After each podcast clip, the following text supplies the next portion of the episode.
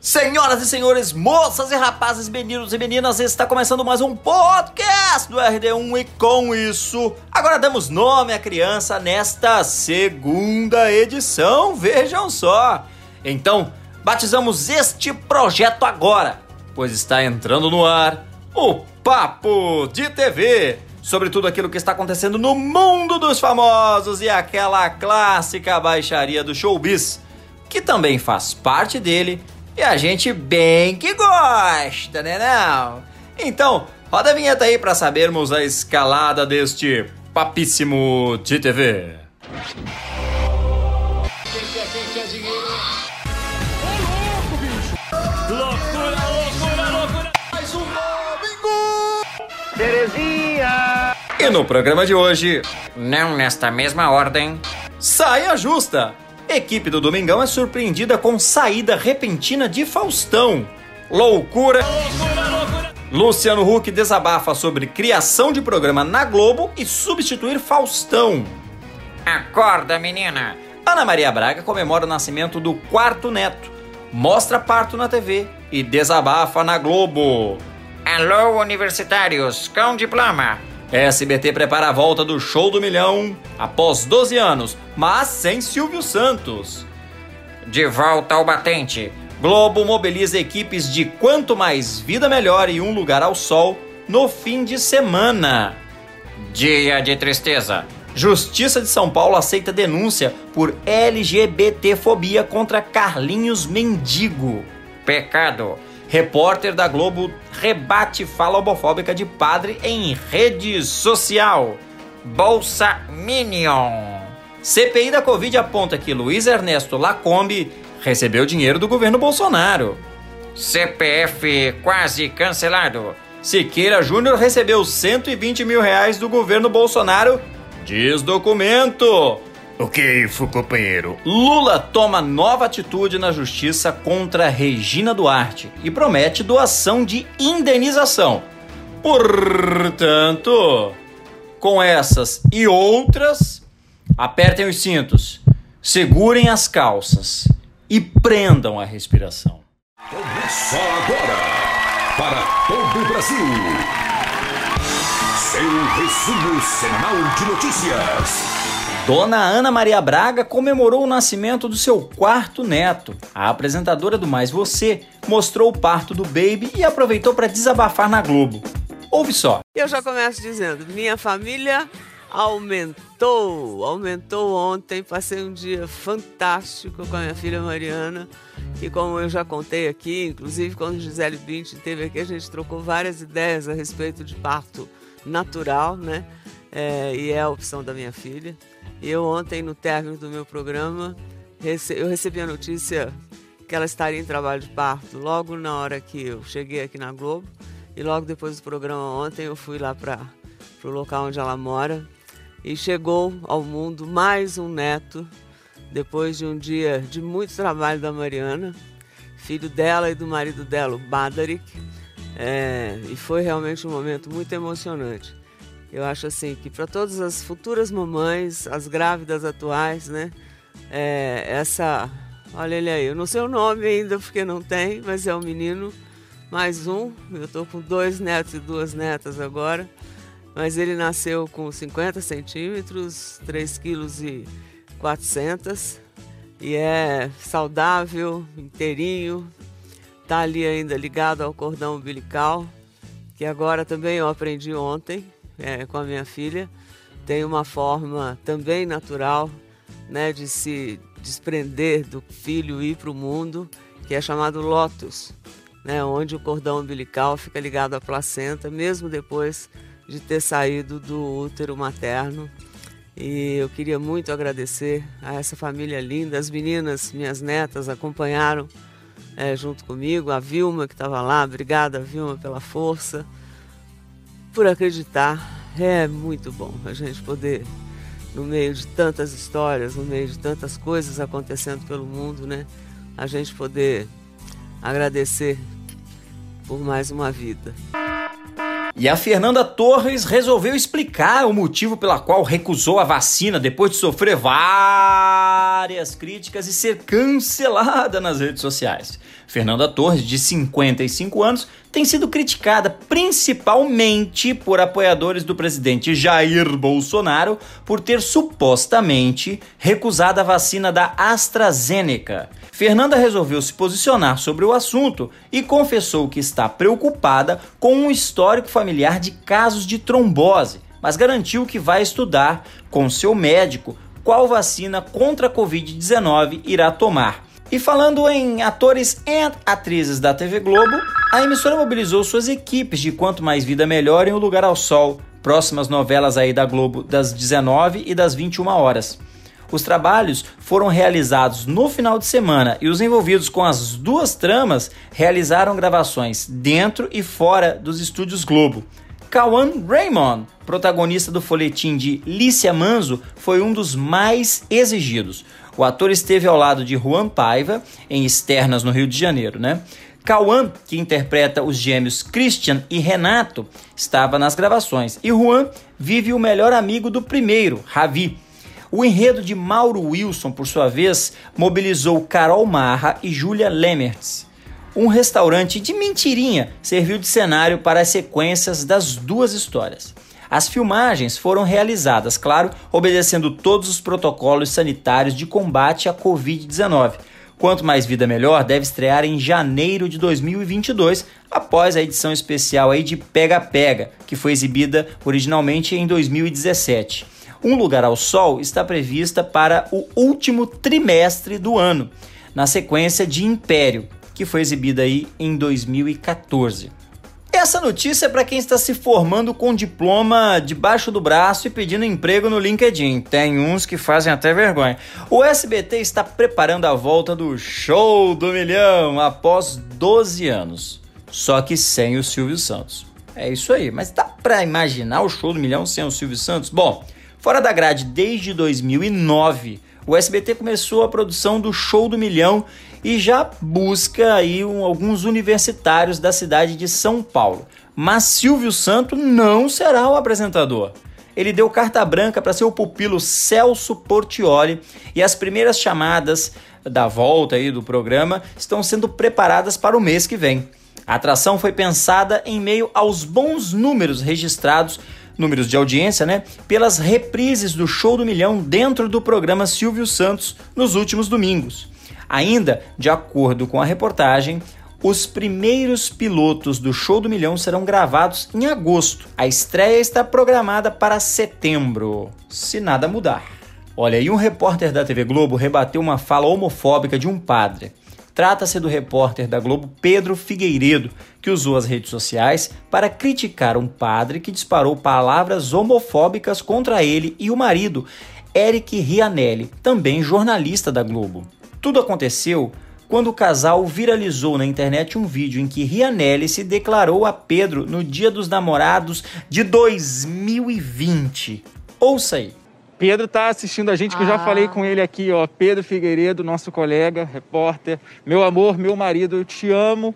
Feliz Dia dos Namorados pra gente, para todos os casais apaixonados que estão nos assistindo. Que todo mundo tenha um Dia dos Namorados maravilhoso.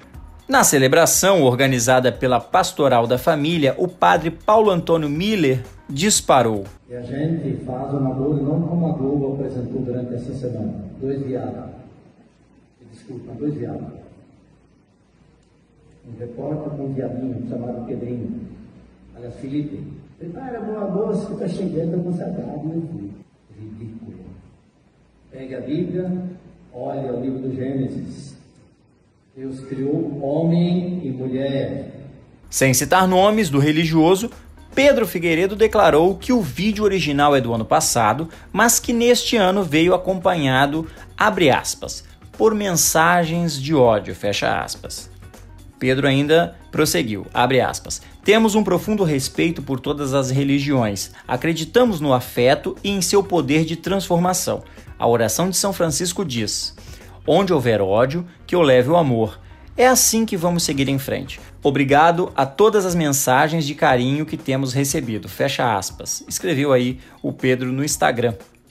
Ainda sobre esse assunto, a Justiça de São Paulo aceitou a denúncia por LGBTfobia contra Carlinhos Mendigo, ex-humorista do programa Pânico. Tudo ocorreu com o Tribunal de Justiça do Estado de São Paulo, que aceitou uma ação do Ministério Público contra o humorista Carlinhos Mendigo. A denúncia em questão foi feita por Agripino Magalhães, ativista LGBTQI+, em 2020. O suplente de deputado estadual acusa Carlos Alberto da Silva de LGBTfobia por publicações de cunho ofensivo feitas em suas redes sociais com foco em homossexuais e transgêneros. Assinada pela juíza Cecília Pinheiro da Fonseca, a decisão faz parte de um processo que tramita na terceira vara criminal da Barra Funda, em São Paulo, por crime resultante de preconceito de raça ou de cor. Em um dos comentários citados por Carlinhos Mendigo, envolve a participação de Tami Miranda na campanha de Dia dos Pais de uma marca de cosméticos. Na época, ele escreveu o seguinte, aspas, Prefiro ser órfão do que ser adotado por uma mulher operada que se passa por homem para ter o privilégio de adotar uma criança. Prefiro ser também órfão do que ser criado por homem operado, se passando também por mulher para querer ser mãe. Fecha aspas. O Carlinhos deu uma recente entrevista a um canal no YouTube e disse o seguinte: eu falei no negócio da Tammy Gretchen, me processaram. Que... que eu não posso, eu não posso defender a minha tese de família, de conservador, porque eu falei que eu sou contra, eu sou contra, é porque ela fez lá o, o comercial da Boticário como Dia dos Pais. Eu falei, peraí, porra, eu tô uhum. lutando tanto tempo para ser pai do meu filho, uma mulher se transformou, não é que eu não, eu não tenho nada contra, deixando bem claro, porque hoje em dia é muito mimimi.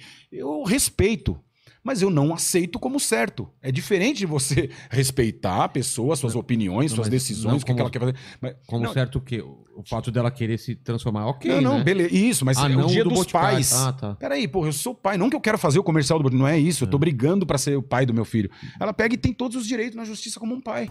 Bom, falando aí em desabafo dos famosos.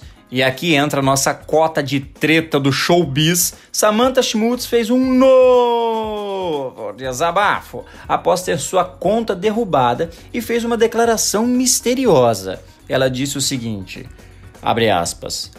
Tempos estranhos. Fecha aspas. Hum, aí tem, hein? A Samantha voltou a postar no Instagram depois que ela revelou que conseguiu recuperar sua conta, com quase 3 milhões de seguidores. O perfil dela foi desativado pelo Instagram no último domingo 13. A humorista tem usado o espaço para criticar quem não está seguindo as medidas de isolamento social, inclusive outros artistas.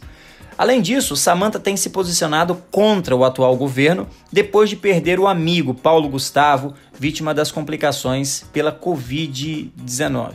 Samantha agradeceu aos seguidores que a defenderam e ressaltou, aspas, me questiono sobre o porquê da minha conta ter sido banida desta forma. Estamos vivendo tempos estranhos que precisam de uma nova atenção.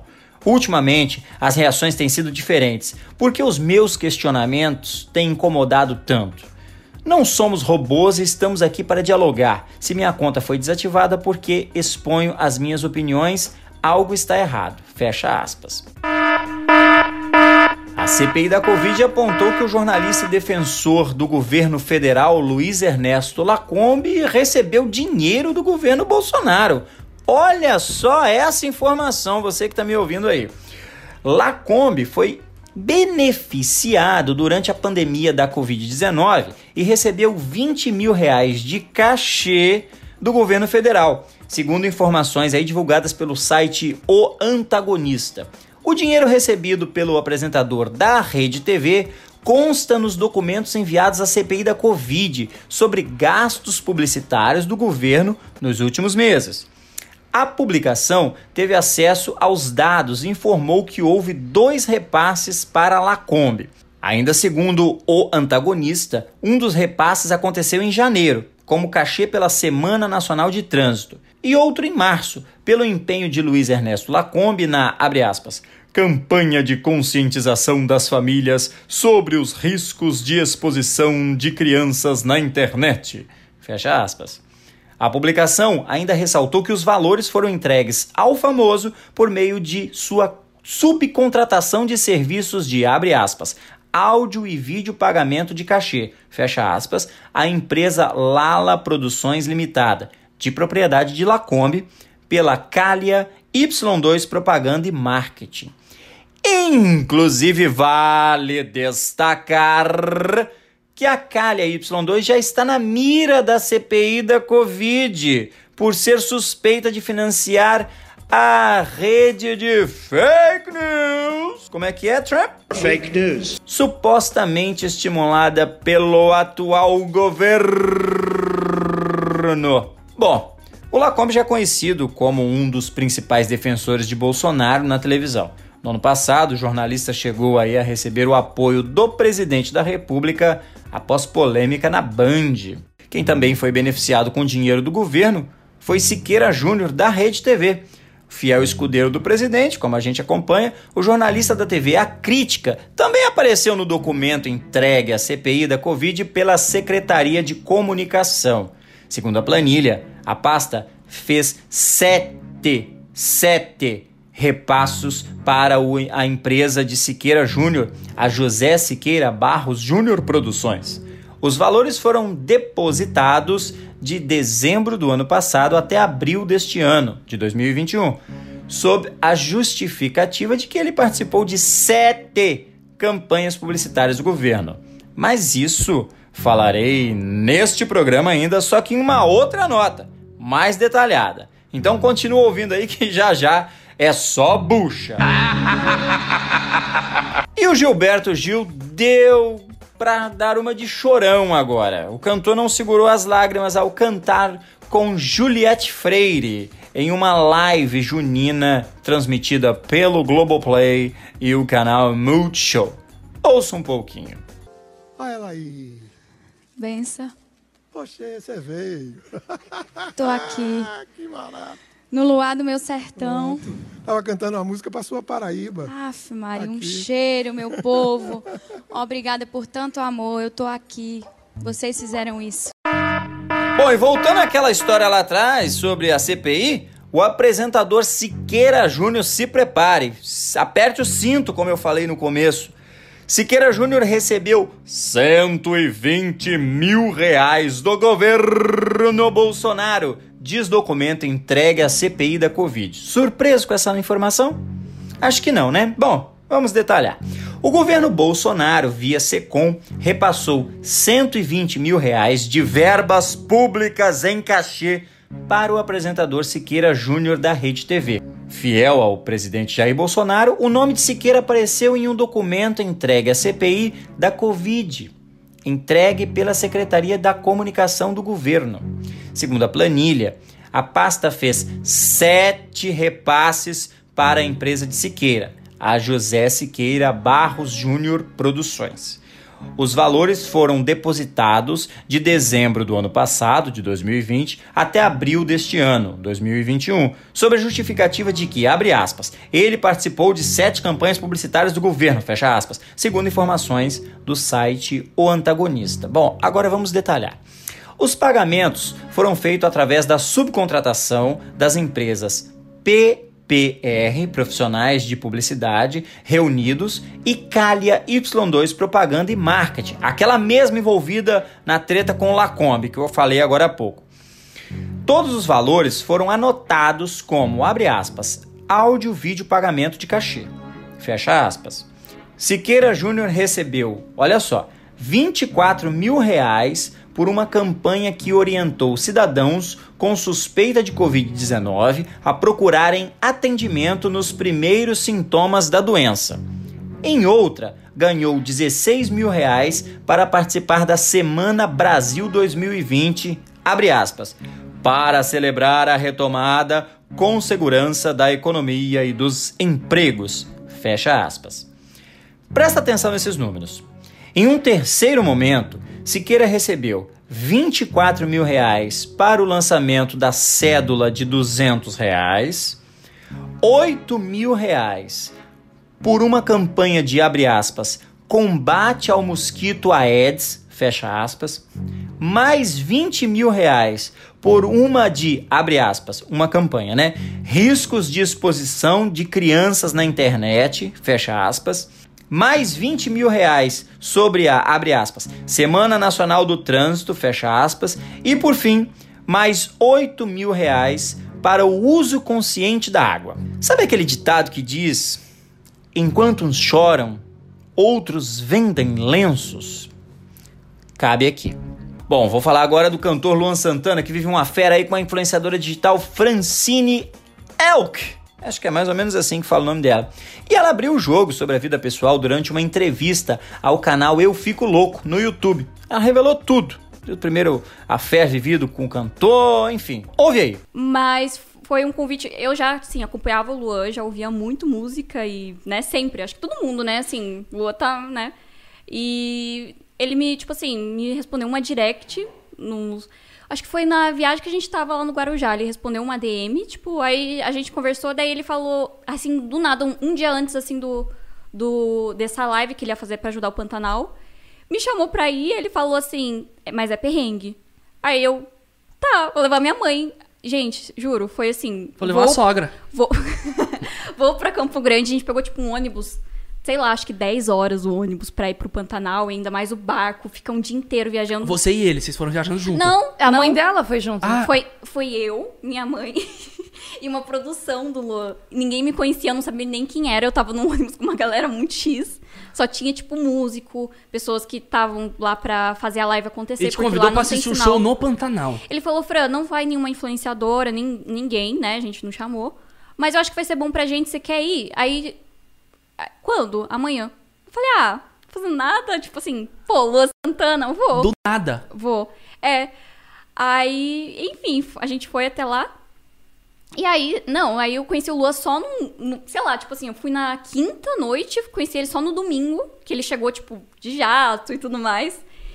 E aí, né, gente, porque vocês já sabem, né? Mas não. eu posso dizer que ele é um príncipe. É um príncipe, é, é um príncipe. e foi um affair no Pantanal. É, é isso. É. Bem, amigos da Rede Globo, agora vamos falar de Faustão. Ô louco, meu! A equipe aí do Domingão foi surpreendida com a saída repentina de Faustão da Globo. A saída do apresentador foi anunciada pela emissora na última semana e pegou todo mundo de surpresa, inclusive a equipe do próprio Domingão.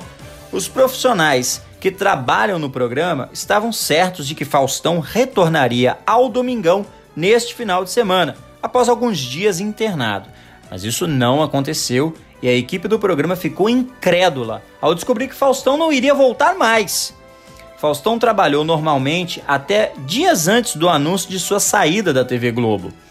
O apresentador já acertou o contrato com a Band para assumir o programa em 2022, ou até antes, segundo as fofocas da turminha sabe tudo das redes sociais. A TV Globo, em nota, confirmou que Thiago Leifert estará à frente das tardes de domingo até a estreia do novo projeto de Luciano Huck. E falando em Huck, o Luciano Huck fez um desabafo sobre a criação de programa na Globo e substituir Faustão.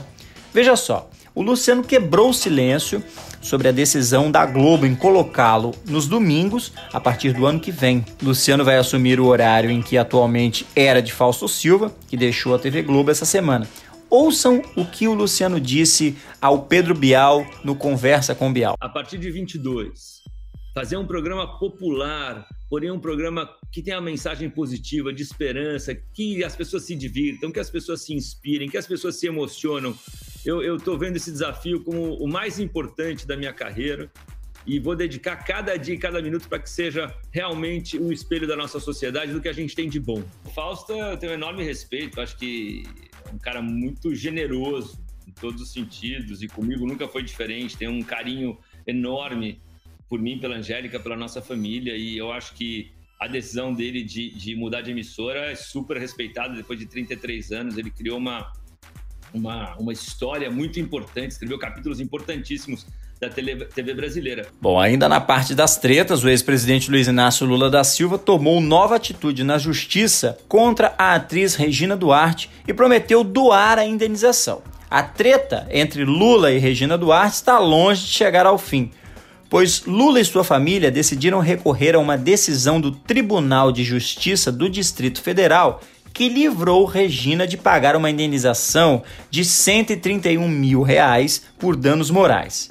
A confusão começou em um episódio em que a ex-secretária da Cultura do governo Bolsonaro publicou em sua conta nas redes sociais uma charge com os dizeres, abre aspas, acharam 250 milhões de reais numa conta da falecida do Lula, fecha aspas. A informação é falsa. Fake news. A postagem de Regina Duarte foi feita em abril de 2020, quando ainda ocupava o cargo na cultura. Ela era baseada em uma informação falsa que afirmava que Marisa Letícia, morta em 2017, havia deixado aos herdeiros 255 milhões 646 mil e 800 reais em títulos certificados de depósitos bancários. Na realidade, ela tinha cerca de 25 mil reais investidos. De acordo com informações da colunista Mônica Bergamo, da Folha de São Paulo, o escritório de advocacia que representa a família de Lula pede que a atriz seja condenada a pagar 131 mil reais para reparar os danos morais por ter publicado em seu perfil no Instagram a charge com uma notícia falsa. Lula ainda ressalta no pedido que doará todo o valor ao projeto social do padre Júlio Lancelotti de São Paulo. Semana agitada e cheia de notícias bombásticas, hein? Ufa, eu confesso que achei difícil juntar tudo em um programa só. Mas para ficar por dentro de tudo que acontece aí no mundinho encantado das celebridades, fica de olho no rd1.com.br. Ah, e nossas redes sociais também informam tudo que está acontecendo. Não é Twitter, Facebook, Instagram, YouTube, Spotify, é tudo arroba RD1Oficial, beleza? Sigam meus bons! Nos vemos na próxima semana e muito obrigado pela companhia.